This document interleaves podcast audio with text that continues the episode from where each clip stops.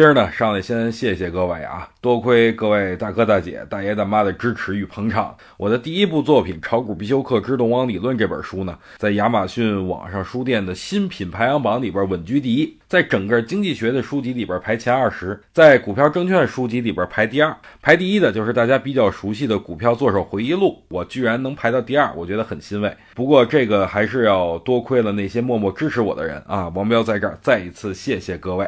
最近大家可能也都听说了，证监会监管是趋严。对于目前的这种情况下，还要加强监管，我开始有些怀疑了。难道不怕股市再次下跌吗？特别是在年底如此缺钱的情况下，还要加强那个监管力度，难道真的想快点接养老金上车吗？这些我只是猜测，没有实际的依据。但是总觉得养老金应该是不会在三千一百点之上建仓的，所以各位依然还是以持币为主，等待养老金确认入场以后，咱们再进也是来得及的。